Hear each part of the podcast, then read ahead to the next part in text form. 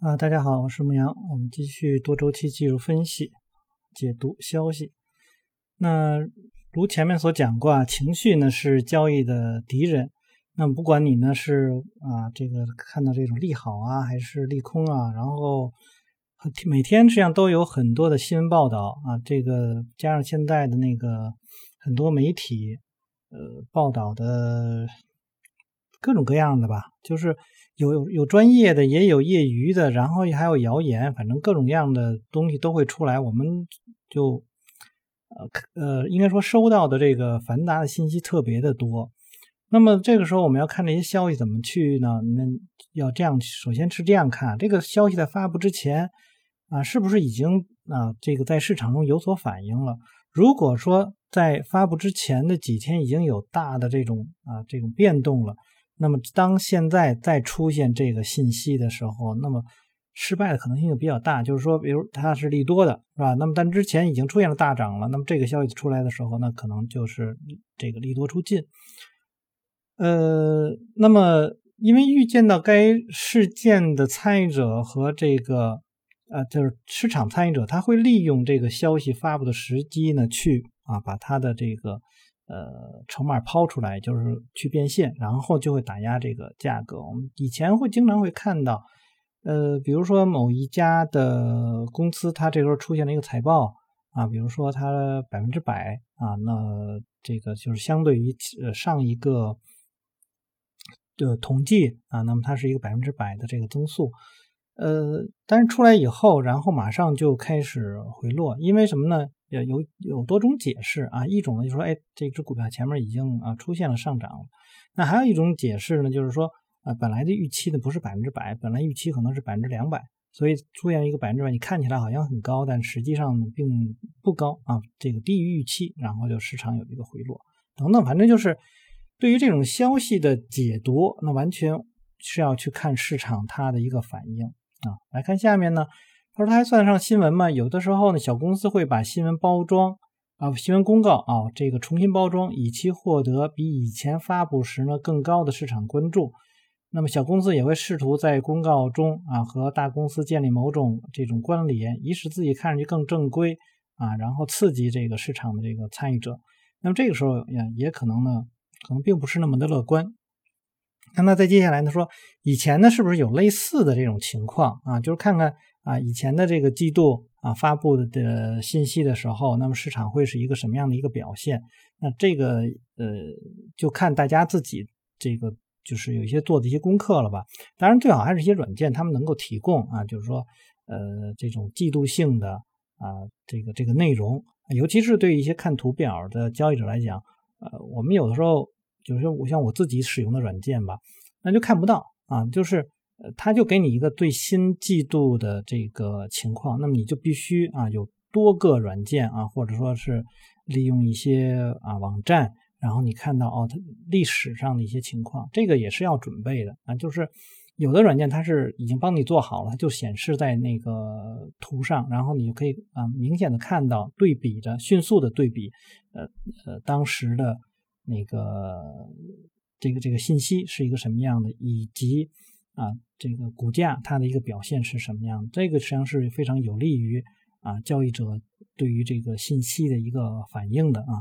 所以这个也是大家在做去挑选一些软件的时候啊你要去看到的。那就开始一般来讲，很就是应该说很多软件公司他们并不太在意这些东西，尤其是一些专门对做技术分析的人啊的做的那个软件，他们不太在意那个基本面的一些内容。当然，现在有好多的那个软件呢，就是，呃，做软件的呃这些公司，他们又比较又又可能偏一些啊基础分析这一块儿，那么对技术分析的这些支持呢又不足。那这个实际上是现在应该说在国内很很难找到非常好的啊分析软件，这是反正我的看法啊。到 目前为止呢，我还没有看到国内的。啊，哪家软件做的特别的好？就是国内公司的啊，一般的做的比较好的，不是崇洋媚外啊，还是国外的做的稍好一些。再来看一下市场呢是如何反应的。那么消息的发布后，交易者呢不应该对解读消息有太大的兴趣，而是应该去看市场的反应啊，这个是对的。就是我们先知道那个消息了，然后呢，你大致有一个判断，然后呢，去看这个市场对这个消息的一个反应，然后掌握这一点以后，你就比较容易决定是不是该无视这个消息，还是说而只关注这个价格，而是还是说去寻找一些呃低风险的介入的位置。对于价格的反应呢，要谨慎对待，等待市场先消化短期的情绪反应后，之后呢，这个会逐步展开市场对于走势来决定是否会持续存在长期的影响，以及如何以低风险的方式啊对其加以利用。以下呢是呃一些常见的这个情况，在图呢这个十四点一当中，市场呢是一个呃平淡的这种啊状况啊，走势呢也没有什么大的这个动作。那么你就不要去避免这类的股票的这个情况。那实际上这个这个走势来，我们看十三十四点一啊，它出现了以后呢，就一个跳空高开。那注意啊，它这里面的一个情具体的走势实际上是下跌的，整体的走势是下跌的，然后它跳空高开。这个实际上在这种情况下，不要去追它，因为什么呢？你根本就不知道它到底会怎么样，因为这种反应。那么我。能够看得出来，呃，它的这个信息应该是一个非常利多的一个信息啊，但是跳空高开之后迅速的啊向下的回落，那么就表明呢，这个市场的就是其实是已经消化这一这一块儿啊，所以它后面是持续的这个下跌，所以有的交易就是我我看到有些学习的人，他们会把啊当出现了一个利多信息，然后。早上出现一个跳空高开，就认为这个消息啊非常的有利，然后就直接就追追进去了啊。那么并因为在当时肯定还有一个跳空缺口，所以他认为这个消息是非常强刺激的这样一个状况。但是我们注意啊，它实际上左边实际上是一个 M 头，然后呢这个呃均线已经是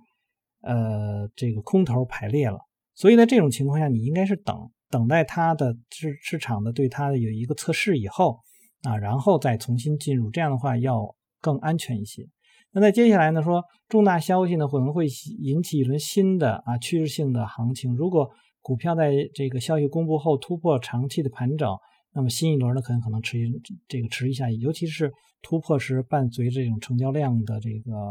放量。那么这里面他讲的这个十四点二当中，那这张图当中。你就可以看到呢，像左边来说，它本身它已经是呃已经是起来了，已经是在那个均线的这个多头的状况，然后出现一个跳空高开。那么这个表示呢，说哎，这个市场是一个啊对，就是对一些交易者来讲是非常有利的一个状况。但是你要注意到，它跳空了以后啊，就后续就是若干日还是要有一个回落的，它有一个测试的这个过程。那你完全可以等一等，等到那个呃市场对这个消息啊平稳了以后，然后再进场，然后再继续的做多。那么右边这张图呢，就是呃本来是一个多头的，然后跳空的这个向下，向下的话你也可以等一等。那市场往下走了几天以后呢，然后又开始有个反弹。啊，那么当然了，这个位置可能变不变得不那么好了，因为它跳空的时候是五十五，然后呢跌到了四十，然后反弹到四十五，四十五以后的这个下跌，你实际上是可以参与的啊。这个呃，关键的还是低风险的位置，这个是要一直跟大家去提示的，这是一个非常重要的一点啊。那么再次说，就之前我说过啊，有人啊说。呃，我在读书的时候可能说的太复杂了啊，实际上呢，就是市场的这个变化真的是非常的多，那么你必须要注意到这一些背景的这个情况，然后才能再去去这个采纳一些某些这个这个动作。那么像书上它这里面讲的实际上都讲的比较简单啊，那我给大家为什么讲的是说，哎，说起来要把背景给描述一下，就是你要注意一下为什么他们会有这样的区别。当你知道了背景的话。啊，当然，如果你你很很熟的话，当然我就看到了哦，一个消哦，知道消息这个这个是是我们看那个价格的应对啊，是这市场怎么走，然后我们再怎么样去做啊。那么消息只能是一个刺激的这个情况，你说起来也很简单，但最终你要考虑的一个事情是什么？实际上是风险啊，不是说你做对或者做错，你做错也不也不要紧。啊，你的风险如果很低的话，错也没事儿，那亏不了多少。那如果你能在下一次这个做对的情况下赚一大笔，嗯，那就这就是正确的交易方式啊。所以风险是非常重要的一点啊，就是以及呢后面你能够应对出在对的时候赚更多的钱。当股票已经处在一轮确立的这个行情的时候，能够公布消息往往是促进这个利多的一个情况，然后加速这个趋势。然后偶尔真正的突发信息呢，会让一大部分的这个市场参与者呢措手不及，市场的情绪呢啊这个发生如此剧烈的变化，以至于这个股票当前的趋势呢发生了一个逆转。所以这个通常出现的时候，就是你要先等一等啊，然后再再来看，就是它。这个这个首先等一等的是是看它当时的呃背景啊，然后先来看一下这个都有哪些因素会促使这个市场出现这个重大的一些变化。一个是财报，财报我觉得是非常重要的一点啊。那么因为像我自己来说，我是很多人也问过我说你去选股票的话，你看不看概念？我说我基本不看概念。啊，因为概念呢，就是你要建立一个指数吧，就特别费劲啊，而且，这概念变化的很快啊，而再有一个呢，呃，你要对于这个股票它的一个基本信息要非常了解，呃，你要知道它的这个所属的这个概念在这家公司里到底占了多少份额。那如果是非常少的一个份额的话，那么实际上是没有什么太大用的。但是我们看财报的话呢，往往是。呃，针对于它的这个主营业务来去看的，所以你的财报好，就说明它的主营业务啊，这个就是说整体的公司它的就是增长性是比较强的啊。那么，呃，即便它有一个新开展的一个业务，那如果它的新开展的业务占比这个这个这个主营业务还要多，那么它形成了一个新的主营业务的话，那么这样的话，你就知道这个应该说利润增长点是非常非常。强的，那你要这个呃，就这类的公司是值得去关注的，而有一些呢就是蹭概念啊，我们经常就像现在啊，这个很多反正网上有很多这样的事儿吧，比如今天我读书的是，二零二一年的这个八月十日，呃，这个奥运会刚结束是吧？我们也知道这个我们国家有一些这个冠军啊。呃，比如跳水冠军这个全金蝉，那今的家门口都被这个踢踢破了，是吧？门槛都踢破了。呃，很多人都去蹭啊。那么去蹭的话，那些网红们他们不是在意具体那小姑娘她的这个有多么辛苦的去去练习，而是说她出现这一个我要去蹭，然后我好直播，我好有这个打赏，是吧？有有有有这样的一个，我就是这跑那去赚钱去了。啊，所以给人家的更多的就是骚扰。那么实际上很多的现在很多的公司也是这样，就是去蹭这些这些概念。所以这为什么我对于概念来讲不是特别的在意，我更多的关注它是不是实打实的啊，这个公司是不是啊有比较好的这个收益。那么财报揭露是是它呢是导致个股啊这个变动的最重大的触发因素之一。那么应知晓你所交易的股票的这个。财报披露的日期，那我之前是遇到一个哥们儿，他就是这样，就是呃，比如前一，就比如明天啊，要有哪哪些哪些信息呃发布了，然后他今天呢就会做一个呃一个表格，然后把这些数据都给记录下来，然后跟他的历史数据进行一个比较，那么他新发布的和预期的那个结果是大是小，那么他要记录下来，比如说。呃，新发布的这个它增长的更好，比预期还要好。那么他在第二天就关注这个是他所关注那几只股票。第一，是不是已经是上升趋势了啊？是。那么是不是会出现跳空？如果是出现跳空的话，他就会少量的去跟跟上一笔啊。那这种方式就跟我刚才所讲的那种就不是一回事儿，你知道吧？就是那种跳空的那种那种方式不是一回事。首先，他是定好了背景，定好了这只这个公司的一个基本的一个情况。然后属于是财报要发布的之前啊，或者说这个今天发布的时候，那么对于呃他们测算的那个预期啊，这种这种对比，然后他知道那个方向还会延续，所以他会在那个上面去做加仓啊，这个是要做很多的这个场外的一些功夫的。而是上市公司呢，每三个月都要去啊发布一个财财报，就季报嘛。那大多数公司呢，都在季报末准备这些财务数据。那么把这个财报准备好后，提供公众啊，通常需要一到六个星期。对于大多数的这个财报呢，啊，也就称为这个，就这个时机称为这个财报季。财报季其实是向公众披露实际结果的两到三周之前，就从财报预警开始了，所以有还会有快报啊，这个是呃看你的软件有没有啊，反正我现在我自己用的软件呢是没有快报这这个概念的，所以我就要去啊从别的地方去拿到这个快报的这些信息，然后进行一个比较啊。那么，当公司意识到他们实际的运营结果可能并不如啊之前预计的那样的话，就会发布预警，尽量把消息呢提前迅速透露给市场。这样，这些预警的消息呢会让一些呢市场参与者呢这个措手不及，他们做出快速并且呢时常是剧烈的反应啊，一起呢这个涌向出口。虽然财报预警呢只是提前了啊市场对消息的反应，这是华尔街的一个传统。它有助于发布预警的公司在困难时期呢收获市场的信任，以有助于让股票呢有更多的时间从不好的财报中呢这个恢复过来。那对于个股来说呢，那么财报呢是一个催化剂，那么它经常会导致啊一大批的市场参与者重新评估对股票的一个认知。那么图四点二，刚才我们也提到过，它也会在讲这个事儿。呃，盈亏消息对股票呢造成了灾难性的影响，那么它也能让股票飞涨啊。那么这就使得这个财报季。股票交易比在一年当中任何其他的时间呢，就是变得动荡更加的这个属于是啊波动率啊应该说更大一些。尽管消息和突发事件呢倾向于迎合这个趋势变动方向，但偶尔呢也会有啊这个地雷的情况啊。那么你要看这个好多交易者是这样的，就是他们在呃财报公布前三天就不会去开新仓。啊，对于某任何一个股票来讲，那么比如说它出现了信号了，那么出现信号我先不买，我先等，我等那个财报出来，然后看财报的方向是不是跟它这个现在的那个方向是一样的。如果是一样的，我去做；不一样的话，我可能就会放弃了。啊，这个是大家要注意，就是财报出现前三天，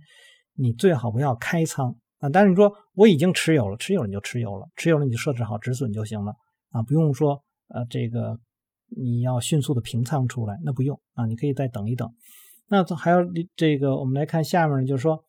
呃，在一些重大的事件之前呢，降低仓位可以避免踩雷的风险。那最显而易见做法就直接找出一家公司啊，向发布财报的日期，然后呢，在这个披露前呢，不持有这家公司。这跟我说的不太一样啊，就是我说的是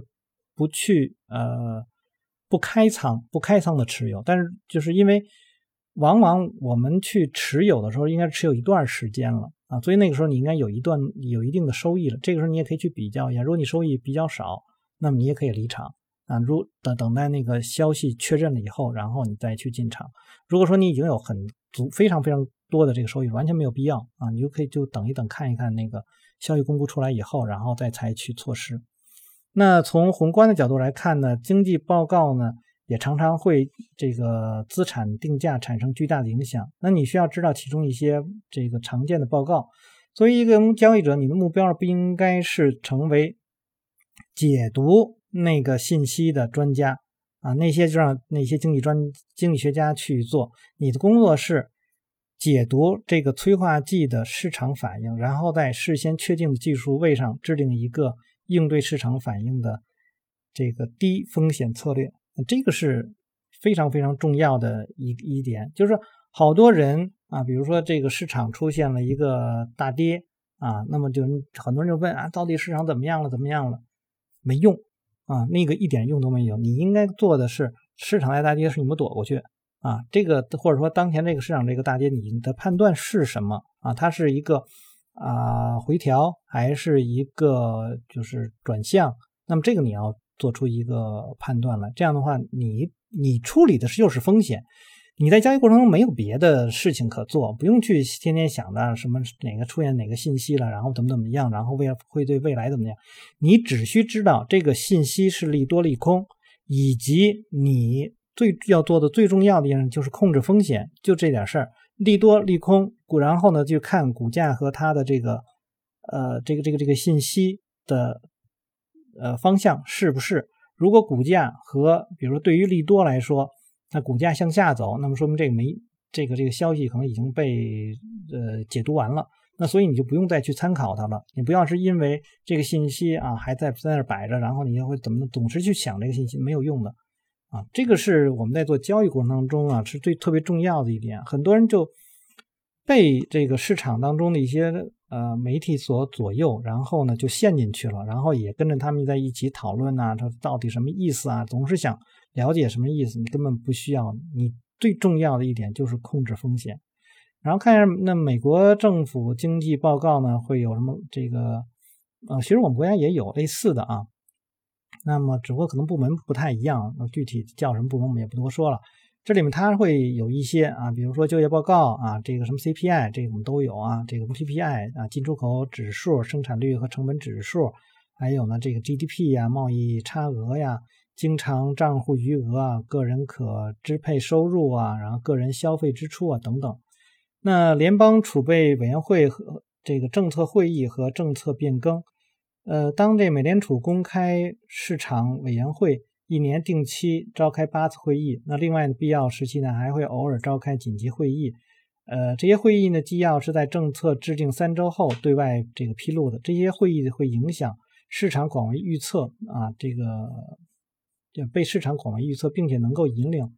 引发市场定价的一些重大的这些转变，这个实际上是很重要。就相当于我们那边央行它所公布的那些信息啊，什么之类的，还有一些政府的一些什么信息，这个都是非常重要的。你需要去看一看啊，包括每年的这个年初的两会，你必须要去听一听啊。这个国家 要在这个时候做一些什么事儿啊？这一年啊，需要要有什么样的目标什么？这个你要有一个大致的。那我会去听到的说，哎，就是金融方面的。那么，比如说，最起码你要知道这一年对这个市场当中是是不是还要有一些放水啊，还是说一些紧缩呀，对吧？那如果说哎能够有放水的过程，有放水这个这个意愿的话，那么市场应该说。呃，还是还是会会向好的，当然你也要看啊，因为政府的一般操作都是逆周期的啊。那逆周期的方式的时候，你要看它在什么时候啊。那么市场是不是有这样的这种转变？你要有对这个做一个大致的这个判断，以至于你可以啊，往往往能够做到说，哎，下一年我或者说这一年的这个后后期啊，要要这个市场大致的这种走势的方向会是什么？那么你心里就会有一个预判。那比如说我在每年啊，比如说今年吧，今年年初，今年二零二一年年初的时候，那我对今年判断，我就说觉得今年可能不太好做啊。那么不好做的是什么呢？不好做的话，就是对于这个经济上面的一些判断吧。那么目前来讲呢，市场就是没有这个形成一个真正的上升的行情啊。那就是到今年呢是二月份呢是一个高点，然后呢就现在是一个相对来说一个低位。虽然最近几天这个一短期来说形成上升趋势，但是能不能够去延续下去，这都是要打了一个很大的一个问号。那么目前呢，好像这个这个经济数字也并不是特别的好。那么我们从整个的走势上来看，也可以看到，实际上就是一个大的非常非常大的一个横盘啊。那么你可以清晰的看到一个很大的一个通道，就是应该说从去年的下半年开始到现在。就是一个大的、非常大的一个横盘的这个震荡，它并没有真正形成我们所说的上市真正良好的那种上升趋势啊。那么这些东西实际上你从国家给的一些信息上是可以得到的。那么当然了，说在这种状况下，你说啊，我们是要不要在这个市场中去做呢？那当然还要还可以继续去做，因为什么呢？还有很多的行业可做，然后呢，这个行业在轮动的这个这个状况也是非常。呃，我觉得还算不错，中间有一些，呃，可能会有一些小插曲，但是整体来讲呢，是和主要的经济的行业轮动还是没有偏的啊，所以目前来讲呢，还是呃还是可以的，但只要但是呢要要谨慎。大家如果听我前面读书的话，应该也知道，我目前判断的话，应该是一个过热期的末期啊，所以这一块呢是要谨慎一些的啊，仅此而已。但是呢，还是有可做的这个空间，只是要。呃，多加的小心一些，因为这样的话可以让啊这个呃你的资金进行在市场中一个一个比较好的一个分配。那么你是放到了这个比如期货市场啊，放到了股市啊，还是放到了这个债券这些呃地方？那么是你要去做的一个事情。那接下来呢还要知知道几个呢？就是股东年会拆股啊，股份回购啊，分析师这个呃调整评级啊、行业会议啊，然后 FDA 报告啊，然后公司内部人员股票交易啊等等吧，这些相对来说都算是一些重大事件了。当这个存在重大不确定性时呢，那么市场就会变得动荡不安。情绪化的市场参与者呢，这个读遍各类消息报道，试图去这个厘清啊，这个澄清事实的这种线索啊，去寻找澄清事实的线索。而实际上呢，它应该上或许并不存在啊，或者有的时候呢，它中间会有一些意外的呃信息，比如说呃，我们经常会说啊，比如看市场轮动，那我们就呃可以看美林时钟。但是呢，呃，我们看到很多的那个机构，他们在这完全遵循美林时钟的时候，就会有问题。因为什么呢？中间会有些其他的因素插进来，会有一些啊，可能不是当下主流的行业，然后形成了一个小的这个新的主流，然后就会偏啊，就大家会如果再去追的时候，就会会跑偏。那或者说你你可能会错误的判断了某些情况，比如说啊，我们认为那个。这个这个某一些行业可能在当下应该是主流行业，但是呢，你那个时间可能特别短啊，它并没有真正形成真正的强势行业，它确确实实呢是可能是没有下跌，但是它也没有上涨，它横在那儿。而一个新的行业，一些新的这个这个这种热点出来了以后啊，或者说这个整个的这个经济刺激啊，跑到另外一个行业是你没有压对的那个行业，然后那个里面的公司就起来了。所以有的呃人在去做的时候，他们会把他们资金铺的更宽一些，而不是比较集中。这个完全看每一个交易者他们对于市场的理解，然后把握的程度，我觉得各有优势吧。那铺的比较宽的的话，他们的那个曲资金曲线会比较好看一些，波动性不是那么大，但是整体的收益呢并不是那么高啊。但是他人家长期累积下来可能会比较高了。那我们看到好多这个比较优秀的资金。啊，那个呃基金，那可能每年可能收益的百分之十几、百分之二十就是这样。但有一些呢，可能是比较偏重于押押宝式的啊，就能它能够真的踩对那个市场的这个流这种轮动轮动的这个这个板块，然后它可能会在一年里面会或比如升这个翻番呐、翻两番呐，这么它都有可能会做到。即便是大资金，他们也有可能会做到。所以在这个时候就。我们很难说，你说那个今年挣百分之一百的就一定是好的吗？可能第二年他又又亏了百分之三四十啊。然后原来那个呃每年挣百分之二十的啊，这个看起来好像比那个差一些，但是呢，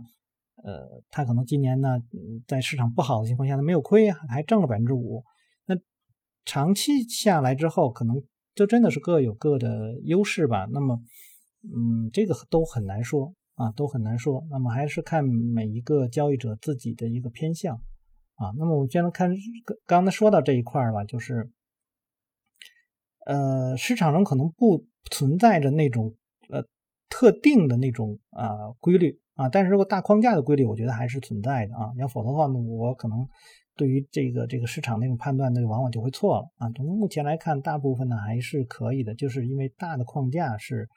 呃，我觉得市场没有改变啊，那这时呢就要去学会这个专注于价格。那如果股价走势不清晰，那么持线静候呢是比较好的。呃，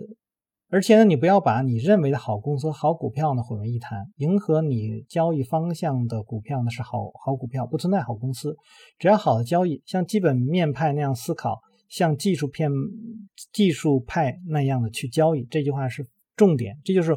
我们再去学习欧内尔的这套方法以后，那就是像这样，就是应该呃，我们再去传递给大家的是，从基本面好的这里面呢，去选择这个好股票，或者应该说好公司，然后好公司里面去找到好股票啊，就是所以它这是一个一个一个叫做就是双同向的这种同向方向的这种交易嘛。那么知道别人为什么对一只股票感兴趣，会让人觉得心里有底。但参与之前呢，必须啊通过这个价格走势来确认，无论这消息看来有多么的利好或者利空，还要注意持续啊不断的尽量满足读者对市场走势的疑问。媒体对解这个解释市场变动的原因着了迷，然而呢，你不可能对媒体报道着迷，它会挤压你理性计划下一步操作的时间。作为交易者，我们的工作就是客观的去看待啊，我们所观察那些股票啊，并且呢，呃，在它们中间呢去找，就是观察什么？观察那种供需啊。那么，并利用这种供需的不平衡呢所造成的趋势性啊，来获得那个走势上的获利，把背后的原因去留给记者和学术界的这个辩论，让我们继续忙着这个市交易，从市场中获取利润。要认真倾听市场的声音，就是你更多的实际上还是我们刚才我说了好多次了，就是你重要就是那个风险，你能控制就是那个风险。找到低风险的位置去进场，然后呢，去追随那些啊市场当中的那种强势的，你不用去理解说为什么它会强势。好多人总是在问啊，为什么它会强势？那我们如果说去解释的话，那就从供需关系上，那就是说供大于呃这个求大于供，或者需求非常的强势啊，这个供应是一个弱势的状况啊，那么需求只要努力就能获得结果，那你就找到这样的股票就可以了。那么它的可能有人会去解释啊，那么这只股票它为什么？因为它的收益比较好，那么它的这个稳定性比较强，等等等等啊，或者在市场当中它的市场占有率等怎么样？是因为有这些东西，我们才会去选择到这只股票。也正因为价格验证了它的刚才所说的这些，我们才会去持有它。否则的话，单纯的说，哎，这只股票多么多么多么的好，但是它的价格并不好，那么不。不会吸引我们进到这个市场来，因为什么？它的风险还是很大，一定是有我们所不知道的一些东西在里面啊。这个就是呃，我为什么一直向大家推荐啊，去学习欧奈尔的这一套方法。那么这个在刚才我所讲的这块，就是这个这个具体的一个道理了。好，那么我们就今天先读到这儿啊。大家如果喜欢我读书的话，希望订阅、分享、按赞以及关注牧羊交易。有什么要聊的，也可以在下面留言。我们下次再见。